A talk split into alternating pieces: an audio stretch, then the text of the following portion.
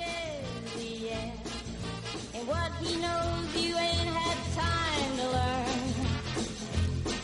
These boots are made for walking, and that's just what they'll do. One of these days, these boots are gonna walk all over you.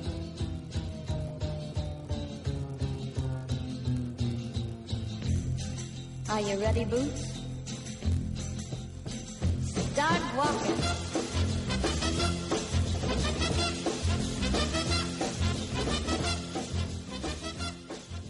Mira, está en toda su aquí. Ha ido bien el descanso. Ha ido Ha, bien, ha- ido bien el descanso, ¿ves? Sí, sí. Digo, vamos a, vamos a parar un poquito, vamos a estar una semanita más de la cuenta sin vernos, así os recuperáis todas y podéis venir aquí a saludarme, y- Ajá. ¿no? Que, que te echamos de menos, exacto. Sí, ¿no? Eso es cierto. Claro, pues con esa intención lo hice hace dos semanas. No vengáis, no vengáis. Así me echáis más de menos para la próxima vez. A ver si es verdad. Bueno, eh, a ver si me acuerdo de los nombres. Venga, que los tengo que apuntar. Monse Santoyo, buenos días. Encantada. Eh, Isabel de la Mata, buenos días. ¿Cuánto tiempo? Muy tanto tiempo. Magda Sampera, buenos días. Buen día, Jordi. Y Sofía Verísimo, buenos días. Buenos días, Jordi. ¿Todas bien? Sí, sí, sí, sí. Los veo espléndidas. Ay, gracias, Sí. es la primavera. Sí, ¿no? Si estamos en invierno. Estamos en invierno todavía. ¿eh? La Magda va avanzada. Que, Tu que, personaje que está haciendo un avanzado. calor que no veas, ¿vale? Pero estamos en invierno. Bueno, os voy a decir que mi- en la plaza, los árboles de mi plaza están todos con, en flor. Ya están floreándose, sí. Sí, sí, sí, Es una, un prima, japonés. es una primavera virtual. Eh, corte Ya inglés. verás tú, vas a volver locos los árboles cuando dentro de cuatro días vuelva el frío, llueva, nieve, Y se queman todas las se flores. quemen las flores. En fin. Bueno, Cambio climático, también podríamos hablar de esto. Hoy no, hoy no. no sé si toca que hablar del cambio climático. No, ¿De qué habías pensado no. hablar hoy? De los miedos. Mamá, tengo miedo. ¿De los miedos? Exactamente, sí. ¿Por qué de los miedos? Bueno, que es un tema que es muy común ¿no? en la infancia y nos llegan por las lo que nos cuentan las mamis, eh, desde terrores nocturnos, pesadillas, eh, miedos de ir al colegio, de eh, quedar solo, etcétera, ¿no? Son como muy comunes y nos acompañan en nuestro desarrollo. Y entonces pensamos, pues, abordar este tema hoy. Dices que son muy comunes los miedos en la gente joven, en los niños, en las niñas. Sí, Son más comunes de lo que nos pensamos. sí. No Sí, sé, bueno, yo- ya no, no, no solo en los niños, o sea, en los niños que es donde Sí. aparecen. Somos adultos con, con un miedo terrible, teniendo reacciones cada uno desde un lugar, eh, pero si miramos el origen, nosotras que vamos al origen, eh, son los miedos, es el miedo. En el fondo es- hay un miedo eh, que hace que yo actúe de determinada manera, que a priori no parece que venga empujado por el miedo, pero eh, cuando vas de- te- sacando capas es, es así.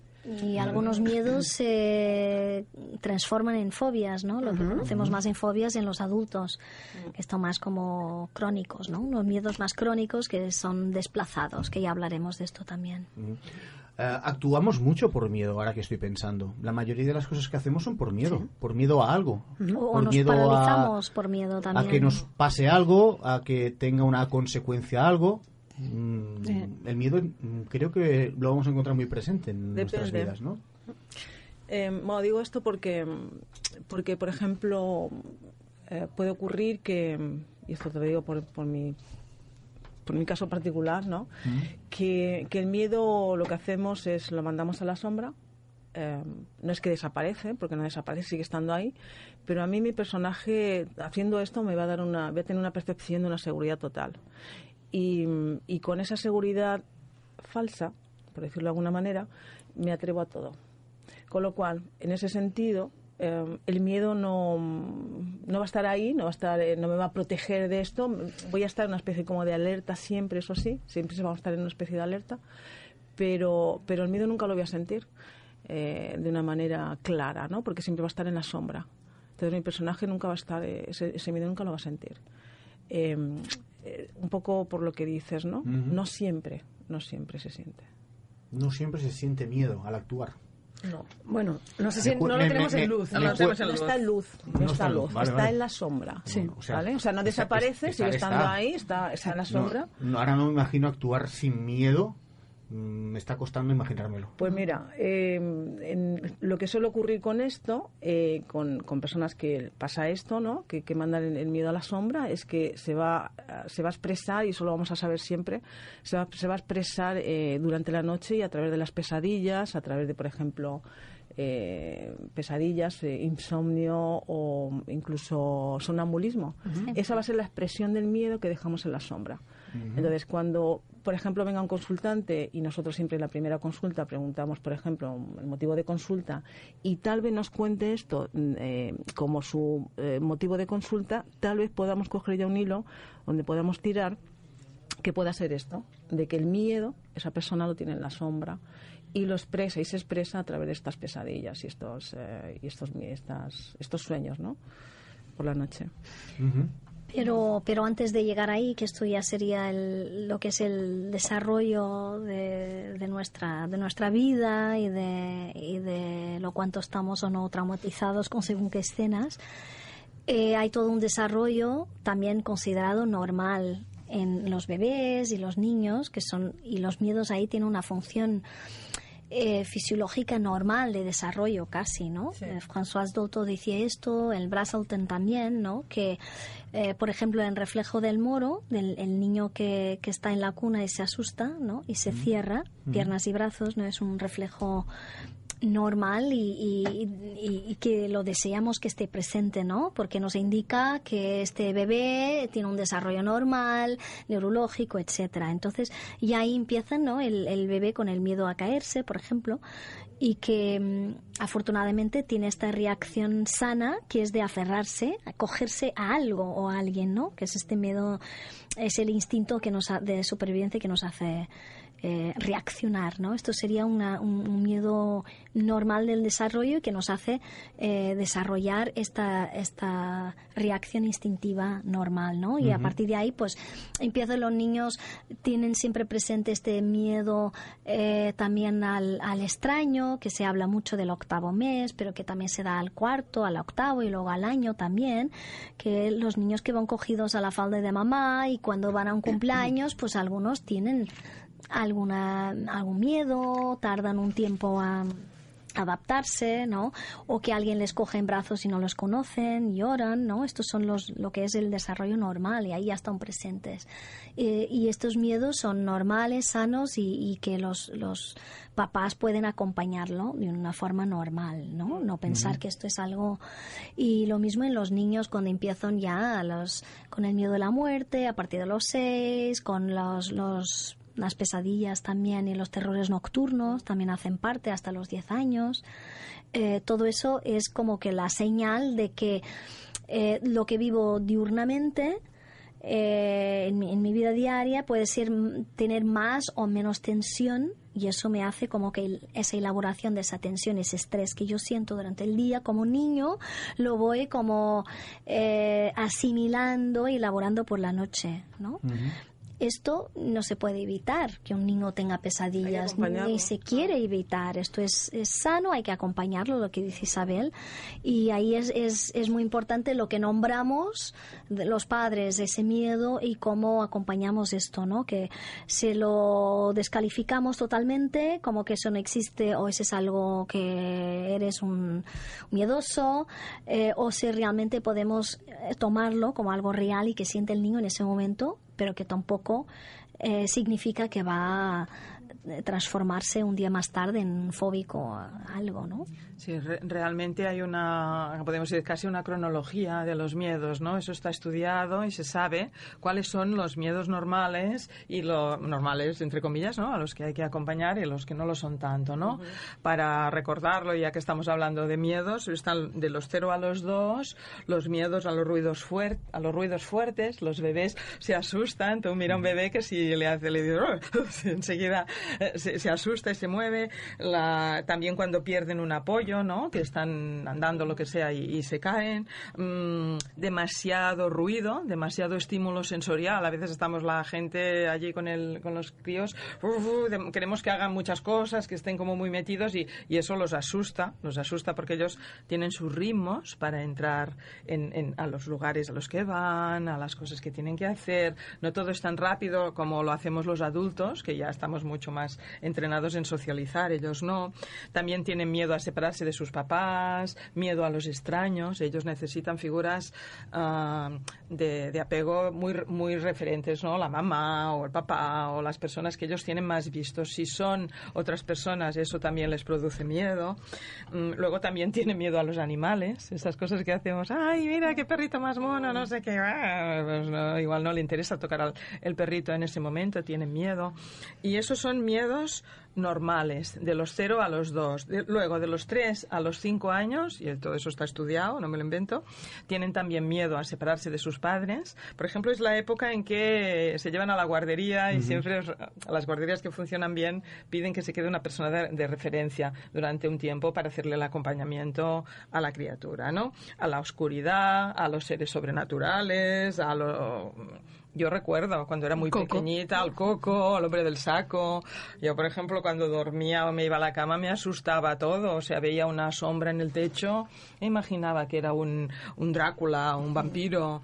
Estaba estirada en la cama y imaginaba que debajo de la cama saldría alguien con un puñal y me apuñalaría. Entonces, ¿no, sabe, no sabéis lo- los sudores y los terrores que a mí me, me, me, me pasaba con eso? Me costaba muchísimo dormir porque pensaba la que cierro No, los no ojos. veías las películas adecuadas tú de pequeño. No, ¿eh? no me dejaban, mira, no me Tú dejaban veías ver la psicosis y tele, estas cosas, ¿eh? Pero ¿sabes qué hacía? No me la dejaban ver. Pero yo por el... Abría un poquito la puerta de mi habitación y en el fondo estaba la tele y veía películas de estas como de terror del Narciso y Ballester. Serrano.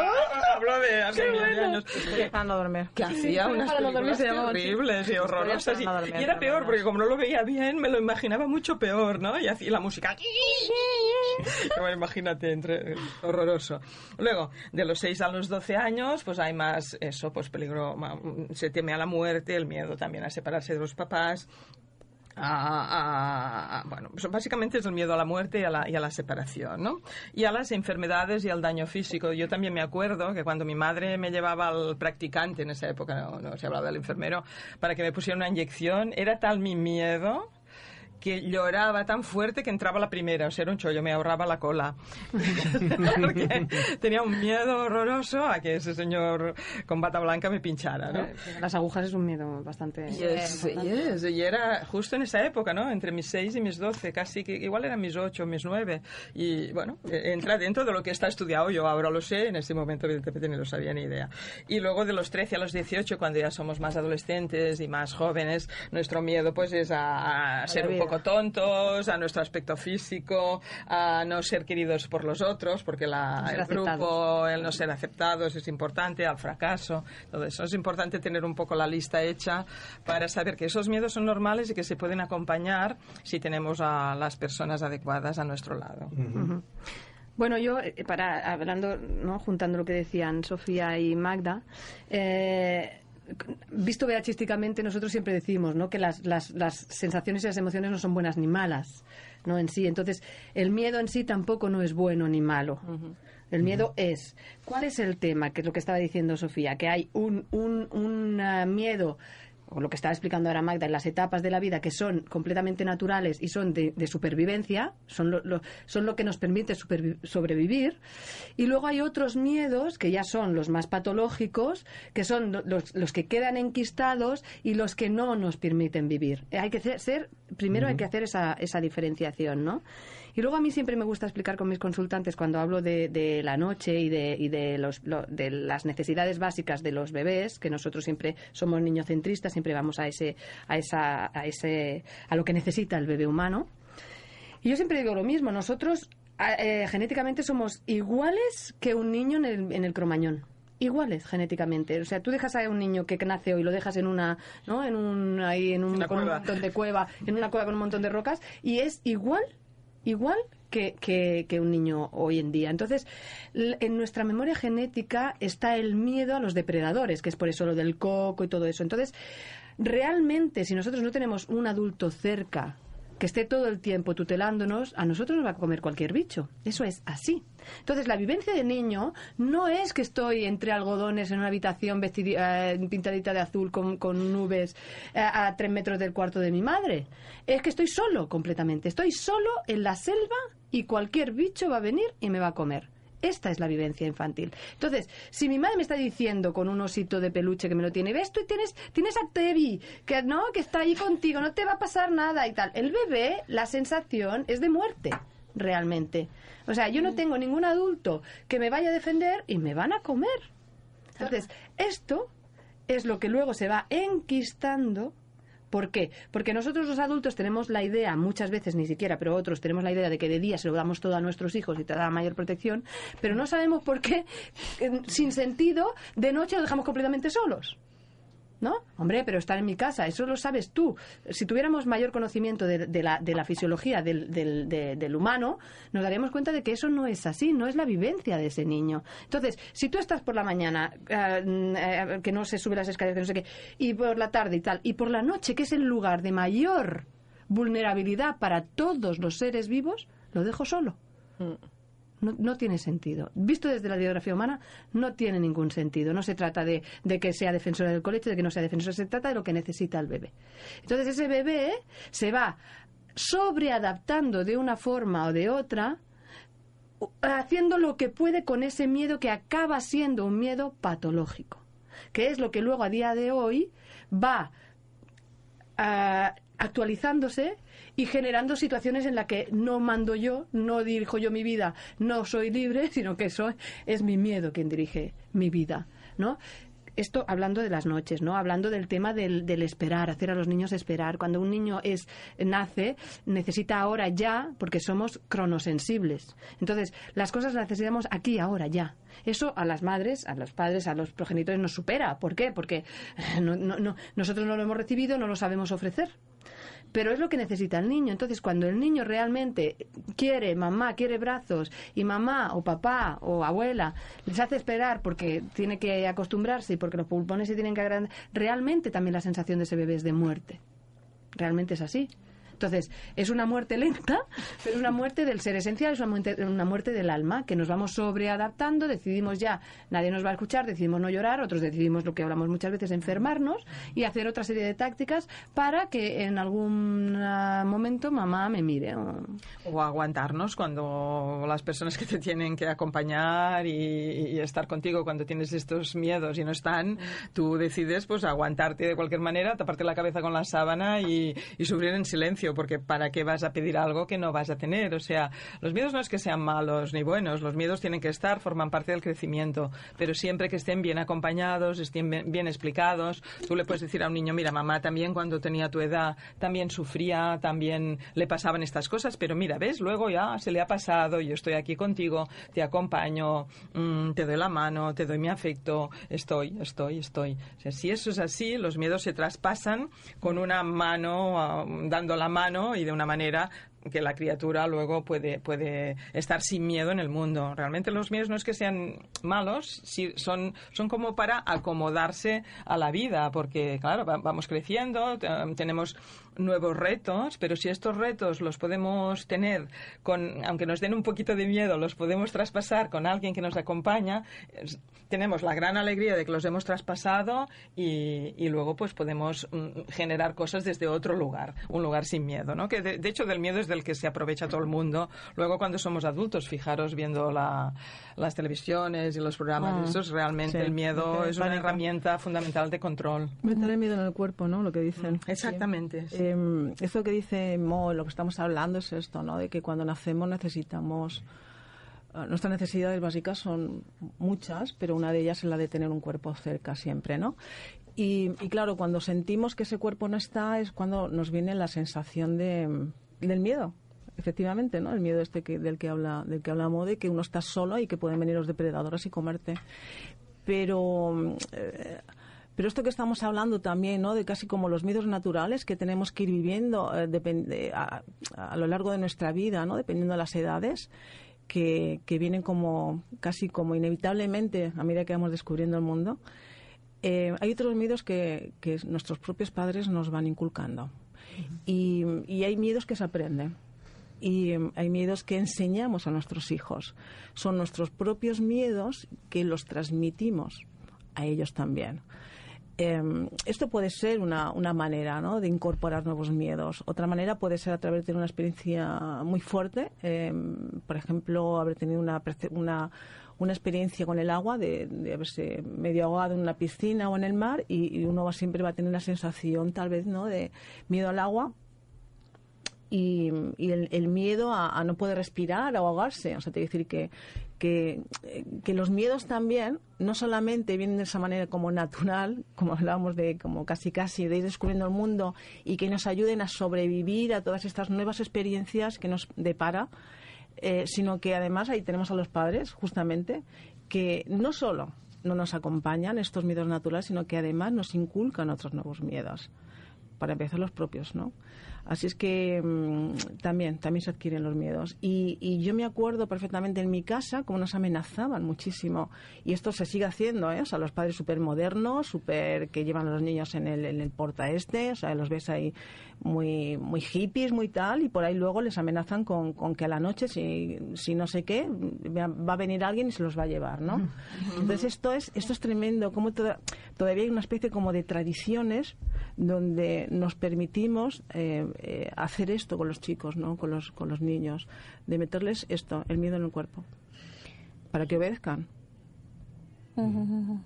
Y siguiendo en la línea de, de Isabel, que, que, estos miedos aparecen, hay miedos que aparecen en nuevas etapas de aprendizaje. Mm y que a veces tenemos esta idea los padres, tal como la idea de la autonomía y la independencia, que entonces está bien que ellos puedan superarlo solos, ¿no? Lo voy a poner en la habitación solo a ver si se hace más fuerte y más y un día él no va a tener miedo, miedo a la oscuridad y es al revés, justamente, porque para superar eso yo tengo que estar acompañado y eso es donde siempre uh -huh. eh, nos estamos equivocando. Sí, uh -huh. Lo mismo que para ser autónomo e independiente tengo que depender primero y pasar mi periodo de dependencia normal y natural del desarrollo para luego poder soltar, desapegar y hacer mi vida. Y los miedos exactamente lo mismo, ¿no? Uh -huh. eh, claro, si, si, un miedo no es reconocido por, por los papás, no es nombrado dentro de la naturalidad y atendido en su miedo con la dimensión que siente ese niño, pues eso para él lo va a tener que superar sí o sí, uh -huh. de alguna manera. Y ahí es cuando empiezan los desplazamientos de ese miedo, lo que decía Montse, ¿no?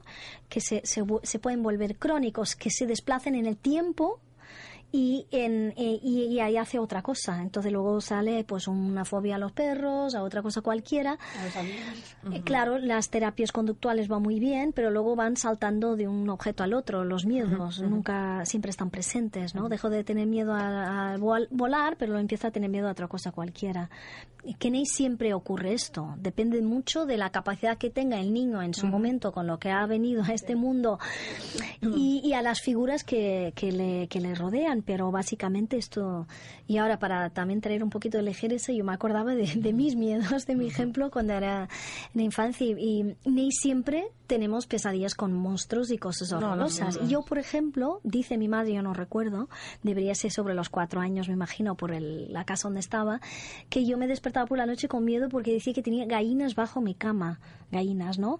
Claro, yo no sé exactamente lo que mi madre hacía, se se reía de mí, porque a veces se me acompañaba y ella dice que me acompañaba a ver y, y, y veía, aquí no hay gallinas, ¿no? Pero claro, la cuestión no es el objeto, la cuestión es que yo tenía miedo y ahora recordando el espacio, yo tenía un pasillo enorme entre mi habitación y la de mis padres.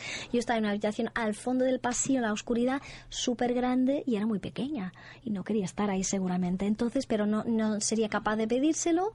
De hecho, le he pedido mucho tiempo antes, que era, aparecía y me ponía al lado de la cama de mi madre esperando que ella me abriera la cama, que a veces asustaba, y, y luego el formato de pesadillas, ¿no? Sé que estos son una que, que yo dudo que me hayan podido acompañar en este miedo, entenderlo, reconocerlo y claro, como dice Monse, pues y, y llevarlos a, a, su habitación, por ejemplo. Uh -huh. Y al día de hoy, mi hijo, eh, estando acompañado por mí, en la cama, aún así a veces tiene miedo. El otro, no sé si fue ayer, anoche o el otro día, y me dijo, mamá, ¿este ruido qué es? Como si alguien tiene siempre la sensación que alguien va a entrar en casa. Yo le digo, este ruido es el vecino, nadie va a entrar aquí en casa, la puerta está cerrada, no te preocupes, yo estoy aquí contigo. Bueno, y está acompañado, no está a un kilómetro en la otra habitación como estaba yo, eh, lejos, ¿no? Y ni tú le dices, niño, tú eres tonto, eh, porque tienes Exacto. este miedo, porque a veces ten- descalificamos mucho, ¿no? Los miedos no nos ponemos en su piel. Y no Qué deja estar, qué tontería. tontería, mira que como tienes gallinas bajo la cama, las gallinas están en el corral, ¿sabes? Pero ellos ese miedo lo tienen, es un miedo interno. Claro, porque aquí, Eh, aquí es donde entramos nosotros con la biografía humana cuando cuando porque como esto que ha explicado Magda, ¿no? Hay todo escrito. O sea, si todo está escrito, los miedos de los niños, a tal, a tal. ¿Cuál es el problema? Que es lo que nosotros hablamos de la biografía humana.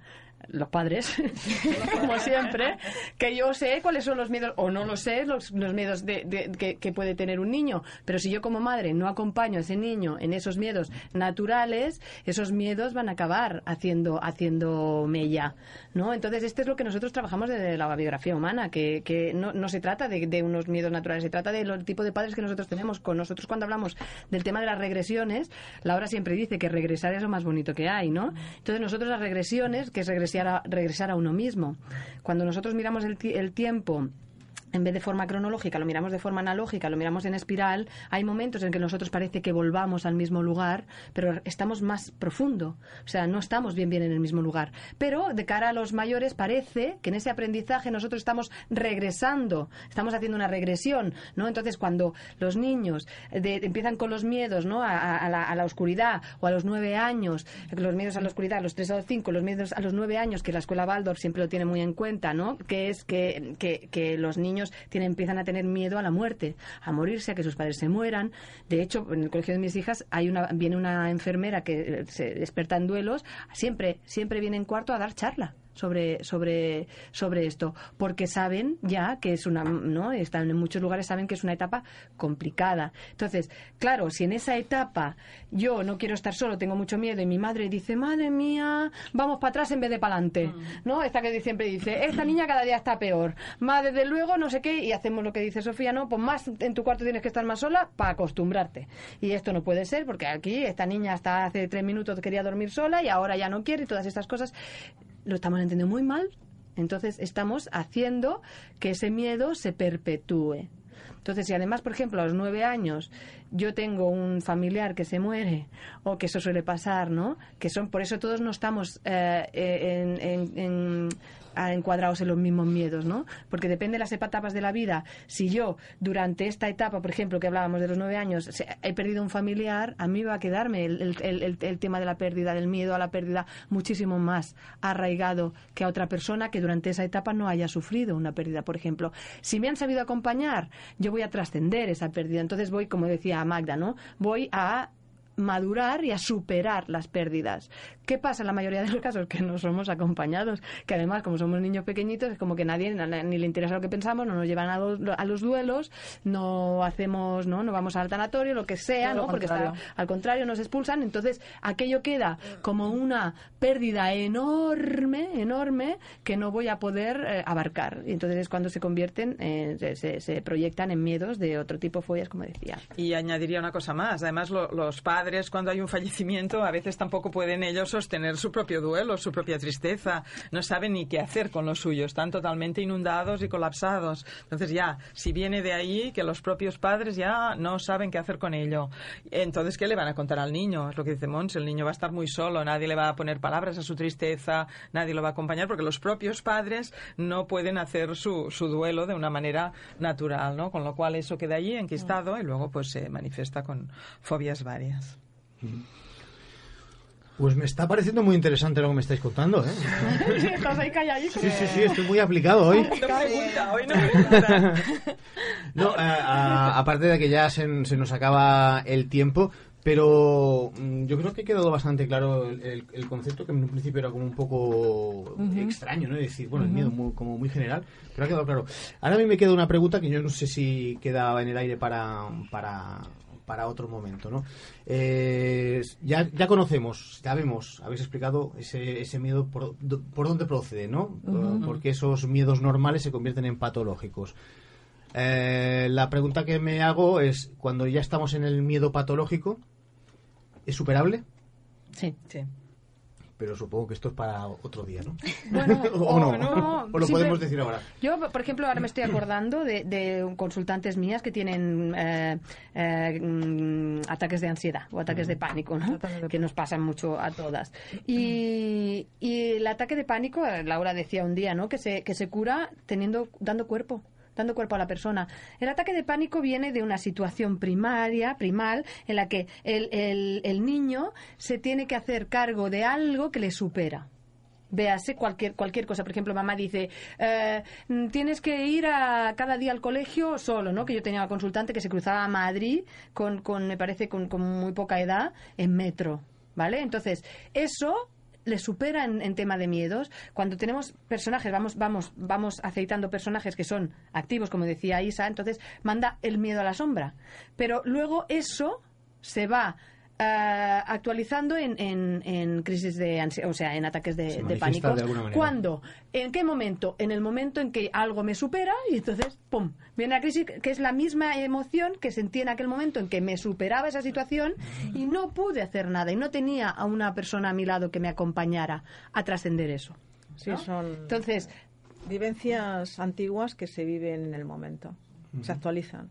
Y quedan como dentro del armario y de golpe porrazo se abren Se las abren. puertas como si soplara muchísimo aire o se abriera una ventana y salen de una manera completamente desbordada. ¿qué necesitamos en aquel momento? Compañía Contención, y contención y, compañía y cuerpo. amor. ¿Y qué necesitamos ahora? Lo mismo. Lo mismo, lo mismo. O sea, que se supera con compañía. Con compañía, con acompañamiento, con escucha, Sabiendo de dónde viene. todo eso. O sea, no estando solo. Exacto. Porque fíjate, No unos- viviéndolo en soledad, no. Claro, los niños además, cuando todavía no tienen la capacidad de la palabra eh, y no pueden expresar ese miedo, pues a lo mejor tienen que echar mano a- al cuerpo. Y entonces, que como, como a lo mejor nos dicen? Pues que de alguna manera eh, pueden escapar de esa situación al cual tienen miedo, pues por ejemplo diciendo que, o haciendo como que le duele la tripa, o que, o sea, hay que estar muy pendiente. O que hay gallina debajo. O que hay gallina debajo. o sea, es decir, que tenemos que estar siempre como muy pendiente de ese lenguaje incluso no verbal de los, de los niños. Pero claro, para esto hay que estar, justamente. Pues muy bien, muy fácil. Muy fácil. Hemos eh, definido fácil no de dónde hacemos. vienen No los hacemos. miedos, el por qué se producen y encima les hemos encontrado solución. Pues yo creo que nos podemos ir contentos a casa. Bueno, solución, solución, no hacía falta. ¿No? ¿No? ¿No, me- no, ¿no habéis puesto la Venga, solución? vámonos los cinco a dirigir el mundo. claro, estamos aquí perdiendo el tiempo. Exacto, tiempo y dinero. Pues me ha parecido muy interesante la- el, tema, el tema de hoy y la exposición que, habéis hecho de, de- del mismo. ¿no? Porque en un principio no me parecía sencillo y lo habéis... Bueno, Pues por algo estáis aquí. Por algo estáis aquí. Pues por algo estáis aquí. En la Champions League. En la Champions League. De aquí 15 días nos reencontramos. Seguimos miedo, hablando muy bien. sin miedo. Sin miedo, como la canción de Rosana. Sin miedo a- a reencontrarnos de aquí 15 días. Echas para adelante. Echas para adelante. Muy bien. Perfecto. Y bien acompañados, bien acompañadas. Claro que sí. Eh, Monse, gracias. Gracias, Isa, Jordi. gracias. Gracias. Magda, gracias. Sofía, gracias. Gracias, Jordi. Hasta otro 15 días. Sí.